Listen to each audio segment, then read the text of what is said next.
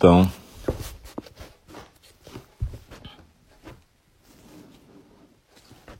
boa noite.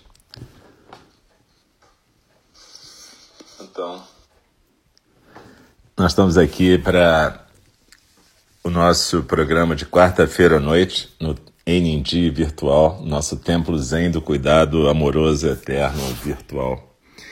Eu sou o Alce, hoje é dia 9 de setembro de 2020, quarta-feira. E a gente hoje tem dois programas. Às oito a gente tem uma meditação orientada e às oito e meia a gente tem a fala do Dharma, onde a gente está estudando o de, de Pé na Beira do Abismo, da John Halifax Roshi. Para que eu vou acender um incenso agora, só um minutinho.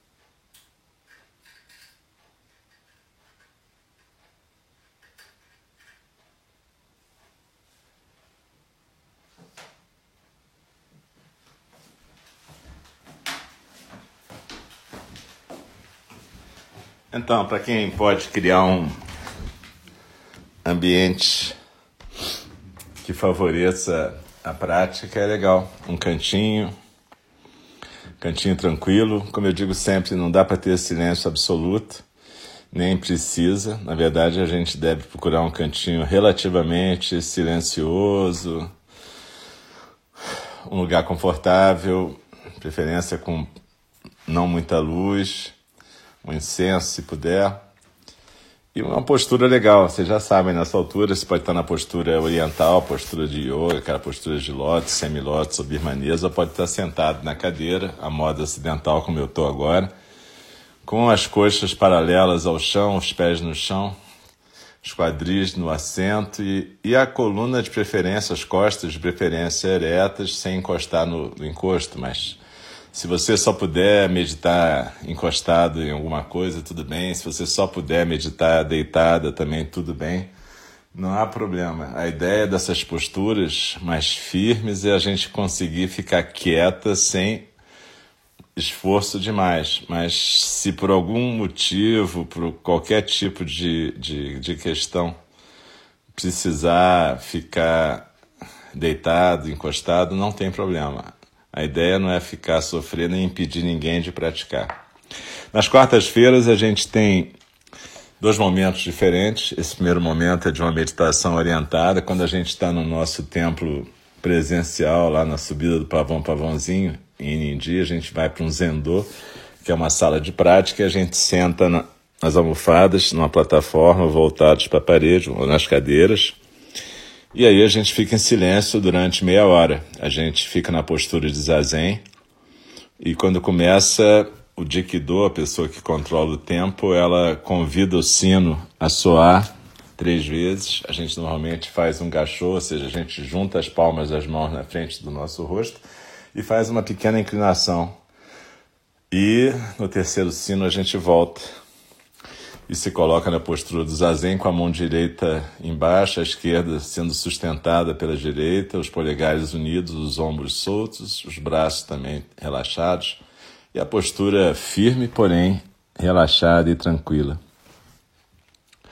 Então, isso é no nosso templo presencial, lá na subida do Pavão Pavãozinho, está sendo nossa casa querida, está sendo bem cuidada pelo nosso irmão Diego, Alegria do Dharma, pela Mariana, e pela Prandara também, também tem alguém, os gatinhos. Então eu sempre lembro que as nossas práticas são gratuitas, mas quem puder ir lá no site www.ng.org e fazer qualquer doação ajuda demais.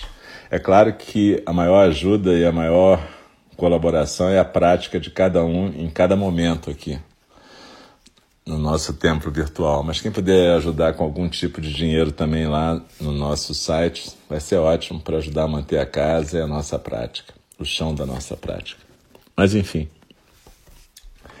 É, eu também queria agradecer a Tânia Tânia Pita, que começou a conduzir meditação, era uma das instrutoras de meditação formadas em ND e ela está conduzindo meditação terça-feira de manhã. Então a gente está com a nossa grade de horário praticamente completa a grade, a mesma grade de horário presencial, a gente está com a grade agora virtual, tendo prática de manhã e de noite, sempre às oito terça, quartas, terças, quartas e quintas, mais a prática das oito da manhã nas sextas e das nove da manhã nos sábados. Lembrando que terça-feira de noite, com nosso irmão Rafael, é, e, terça, e sábado de manhã às nove com nosso irmão Roberto, são práticas mais desenhadas para iniciantes, mas vocês podem vir na prática que vocês quiserem. O importante é praticar, nem que seja 5, 10 minutos todo dia na sua própria casa isso é mais importante do que uma prática muito espasmódica, assim, eventual.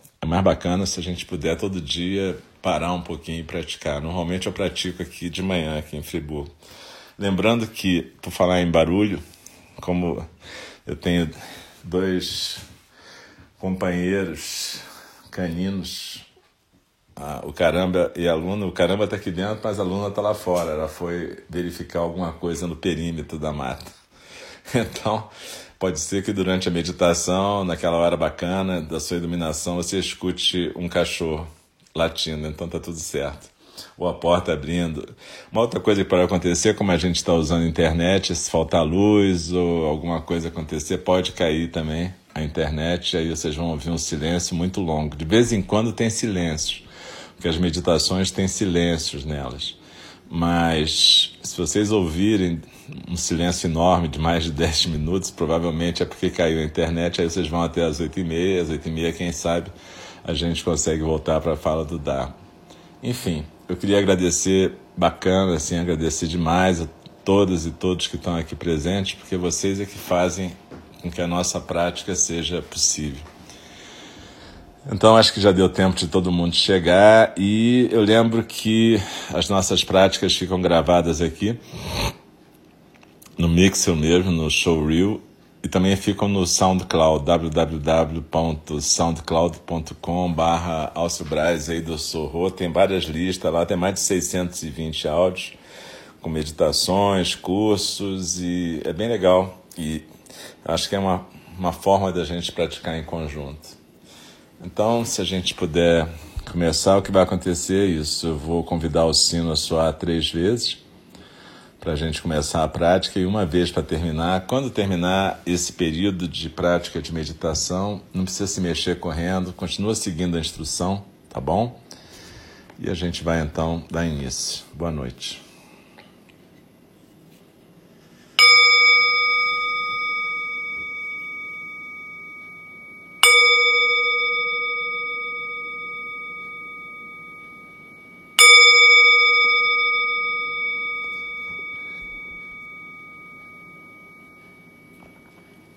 Inspirando e expirando.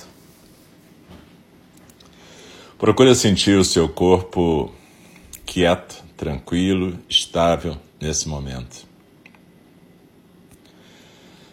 A respiração tranquila, você não deve forçar a respiração, mas também não precisa encurtar. Deixa ela correr tranquila e natural. A barriga solta, os ombros soltos Procura sentir se existe alguma área de tensão no seu corpo. Procura, ao inspirar, como se fosse levar o ar para esse ponto do seu corpo e relaxar. E ao expirar, sente que os ombros soltam mais um pouquinho, o corpo se aquieta, a barriga naturalmente encolhe, e depois, quando você inspira, a barriga naturalmente cresce de novo. E procura lembrar de manter a sua atenção na postura e na respiração. Nessa postura quieta do zazen e na sensação física, principalmente da expiração. Na nossa tradição, a gente focaliza mais a sensação física da expiração, que tem a ver com soltar, soltar, relaxar o corpo, ao mesmo tempo mantê-lo na postura e cada vez que a gente expira, é como se a gente tivesse uma pirâmide daquelas do Egito invertida no tronco, a base nos ombros, o vértice lá embaixo, quatro dedos abaixo do umbigo, e a gente desliza na expiração como se estivesse deslizando por dentro das paredes dessa pirâmide, e nós vamos nos sentando no centro, no nosso centro, naquele ponto, quatro dedos abaixo do umbigo. Então desliza na expiração, se aquieta no centro Procure deixar os olhos suavemente fechados, a boca suavemente fechada, a língua no céu da boca. E observa que esse ponto, quatro dedos abaixo do umbigo, no centro, é também o centro de gravidade do corpo, é o centro da nossa base. Então procure deslizar na expiração, na sensação física da expiração, se aquietar no centro e sentar como uma montanha. E assim como as montanhas aceitam tudo que vem, tudo que vai, nós também aqui agora aceitamos tudo que vem e vai, tudo que aparece e desaparece. Simplesmente nos aquietamos, sentadas como montanhas. E quando a gente se aquieta na postura e na expiração do zazen, a gente percebe que entre o final de cada expiração e o começo da próxima inspiração tem como se fosse um espaço mais quieto ainda,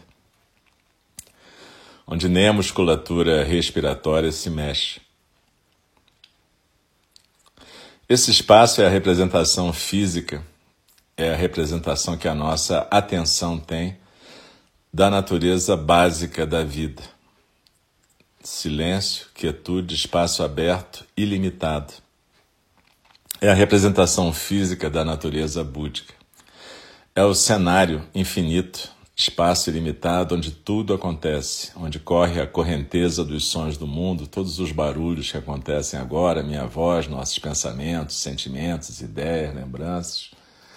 É nesse cenário que aparece a inspiração e a expiração, é nesse cenário que os corpos singulares de cada um de nós aparecem e desaparecem. É nesse cenário que tudo se dá. E percebam que é por isso que o Buda Shakyamuni falava que tudo que existe é mente. Ele não estava negando a matéria, a natureza, os átomos, os elétrons, muito pelo contrário, mas o que ele estava dizendo é que tudo que se percebe é mente. Então desliza na expiração e vive essa pausa, esse espaço aberto e limitado Percebe que enquanto estou falando sobre ele, você está observando ele, ele é simplesmente uma visualização. E ainda tem um observador que está visualizando. Mas em algum momento, se a gente praticar zazen suficiente, esse espaço vai poder acontecer por si só e deixar um perfume na nossa existência. É assim que funciona o zazen. Mas hoje a gente está usando essa introdução prática que nos coloca no trilho do Zazen para uma meditação mais de visualização e experiência. A meditação sobre os três fundamentos. Os três fundamentos são uma adaptação que Bernie Glassman Roshi fez de três princípios básicos do Dharma e ele formulou em termos de não saber, testemunhar e agir compassivamente. Tem várias formas de se falar isso, mas a gente vai focalizar na nossa meditação de hoje um pouco desses três fundamentos para que a gente possa, cada uma de nós, cada um de nós, na sua própria prática diária, inserir um momento para a meditação dos três fundamentos. O primeiro fundamento é o não saber.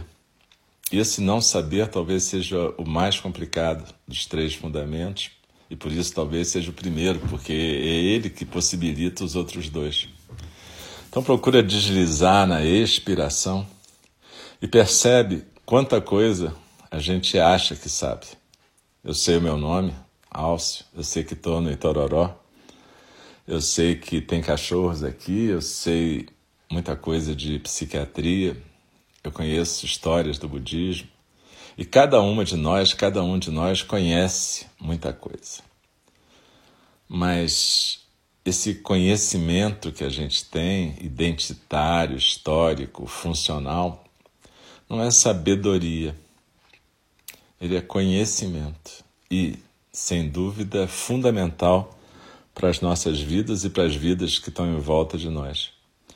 Mas sabedoria é outra coisa. Tem a ver com essa possibilidade de deixar acontecer o espaço aberto e ilimitado da natureza búdica, aquele que a gente não sabe o que é.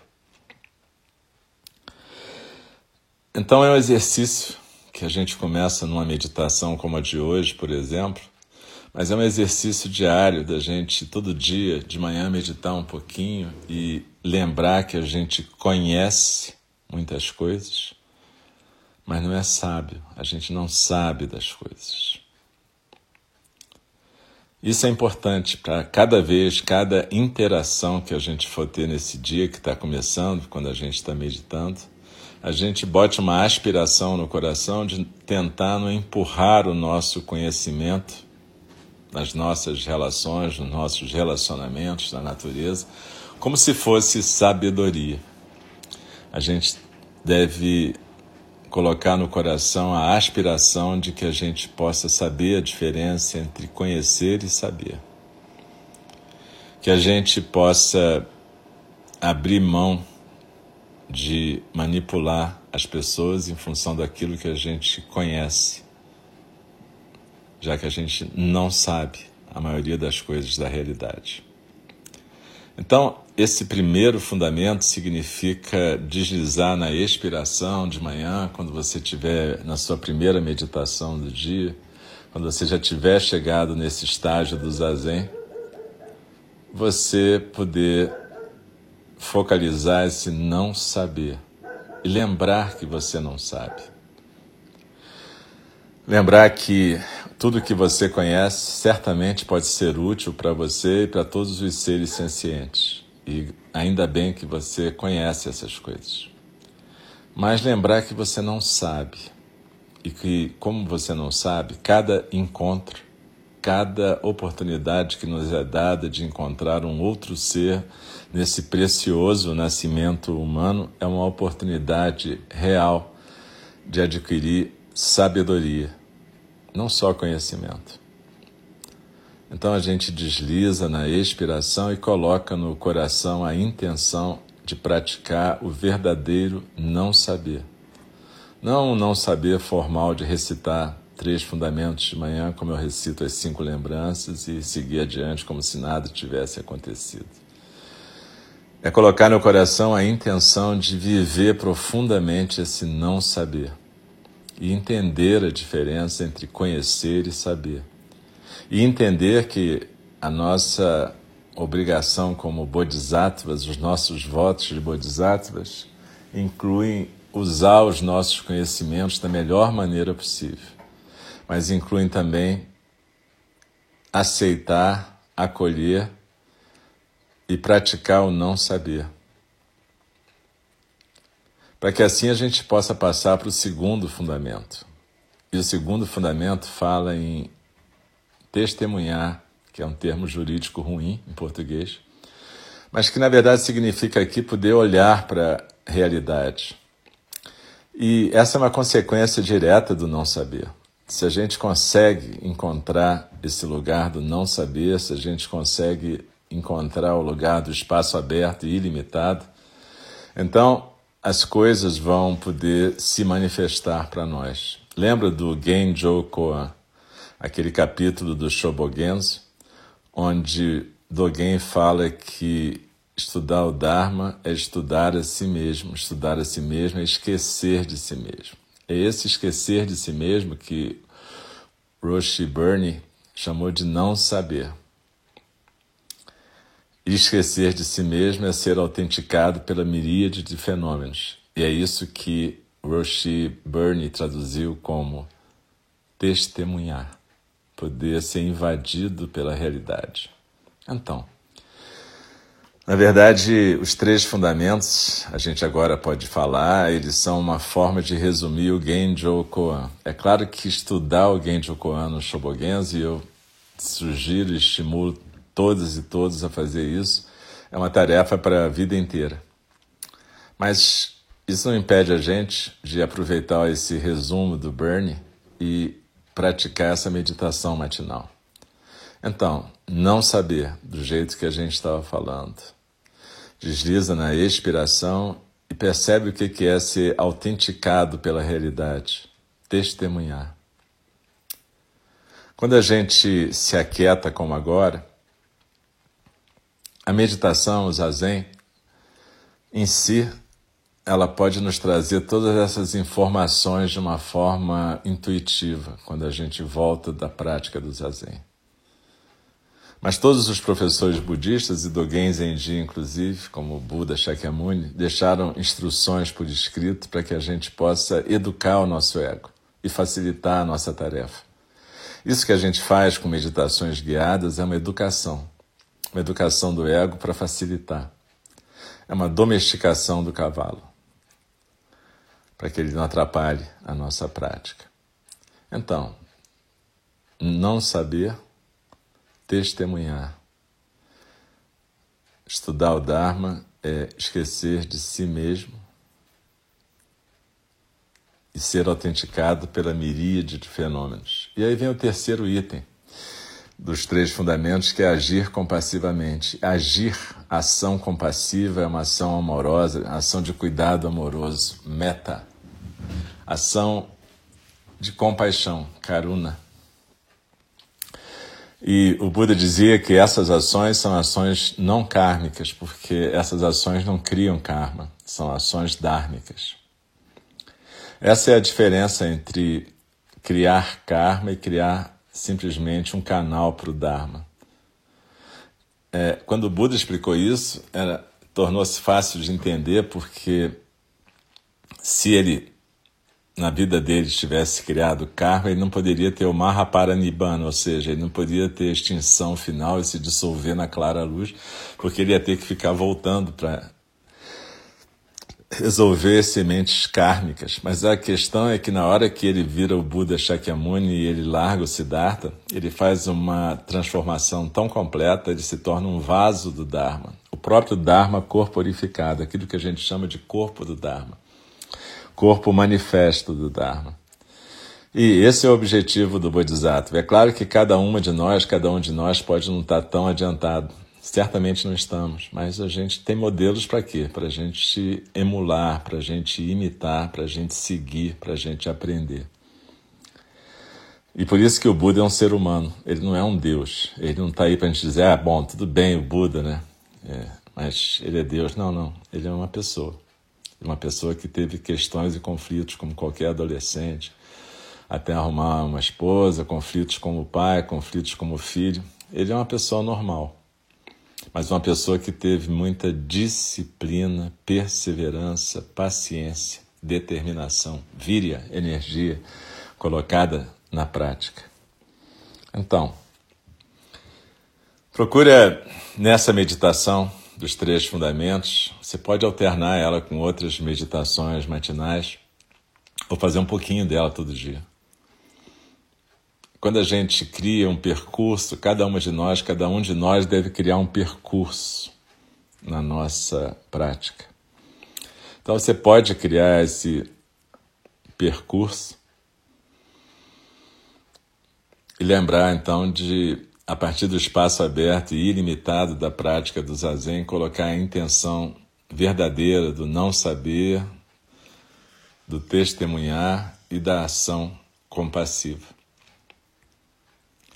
Procura essa meditação está gravada, então vocês podem ouvir várias vezes até vocês poderem criar o próprio roteiro de vocês. Mas o importante é que a gente possa deslizar na expiração e perceber que meditação, o estado meditativo, não precisa ser, não deve ser uma coisa diferente do nosso dia a dia. Ele não é para ser uma coisa especial. Na verdade, é para a gente transformar o nosso cotidiano em atenção plena, presença plena. E é por isso que a gente pode fazer meditação compartilhada aqui. Porque a gente está compartilhando um momento, cada instrutor, cada professor está compartilhando esse exato momento da sua vida. Eu estou compartilhando com vocês esse exato momento da minha prática. E cada uma de nós, cada um de nós deve, pode construir o seu próprio roteiro. Não saber, testemunhar, agir compassivamente. Vocês, agora eu vou convidar o sino a soar daqui a pouquinho e a gente não precisa se mexer correndo imediatamente. A gente vai continuar no nosso encontro.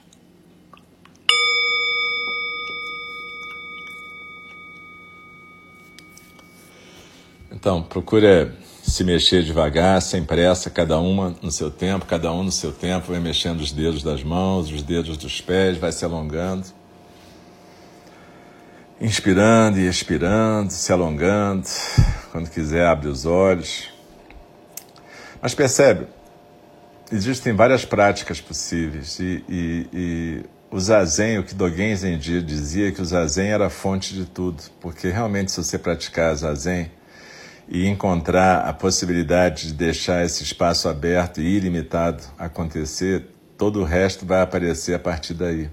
Porque você vai começar a entender, a partir do perfume que isso deixa na sua vida egóica, o que, que é ser uma singularidade momentânea, o que, que é ser frágil, vulnerável, o que, que é a rede de Indra, a rede que todos os seres sencientes formam você vai poder entender qual é a função dessas meditações que a gente compartilha, em todas as tradições. Vai ter um evento aí, eu acho que é sábado, eu não tenho certeza, de uma explicação, acho que é sábado de 11 a 1. Eu vou depois colocar no, na página do Facebook do Tempo, que um amigo meu, que é de uma tradição tibetana, falou que vai ter um lama ensinando visualizações, explicando. É bem interessante são formas diferentes de meditar. Não existe a forma certa, existe a forma que a gente consegue praticar melhor. Então é importante a gente conhecer várias tradições. Esse evento de sábado eu vou acabar compartilhando com vocês em algum momento, quando eu receber o link. Mas mais do que isso, a gente tem várias, dezenas de formas de meditação gravadas e a gente pode praticar isso todo dia um pouquinho é uma maneira da gente ir levando para o nosso dia a dia. E veja, você não precisa separar um horário só de manhã. Ah, tá, eu vou acordar e vou fazer meditação e pronto. E depois eu esqueço no resto do dia que eu estou meditando. Não, isso não. Você pode praticar a meditação dos três fundamentos a qualquer momento do seu dia, em cada encontro, com cada ser senciente. Procura levar isso para a tua prática. Como é que você pode entender que cada manhã, cada dia é um dia de prática o dia inteiro? E com leveza, tranquilidade e alegria. Bom, galera, muito obrigado. Adorei estar com vocês aqui. E a gente vai fazer um pequeno intervalo de cinco minutos e depois a gente volta para o segundo programa dessa noite, que é a fala do Dharma. A gente vai estar ah, de novo estudando o livro da Joan Halifax Roshi, de Pé na Beira do Abismo. Super obrigado. Que todas fiquem saudáveis, que todos fiquem saudáveis e se protejam. Tá bom? Uma boa noite.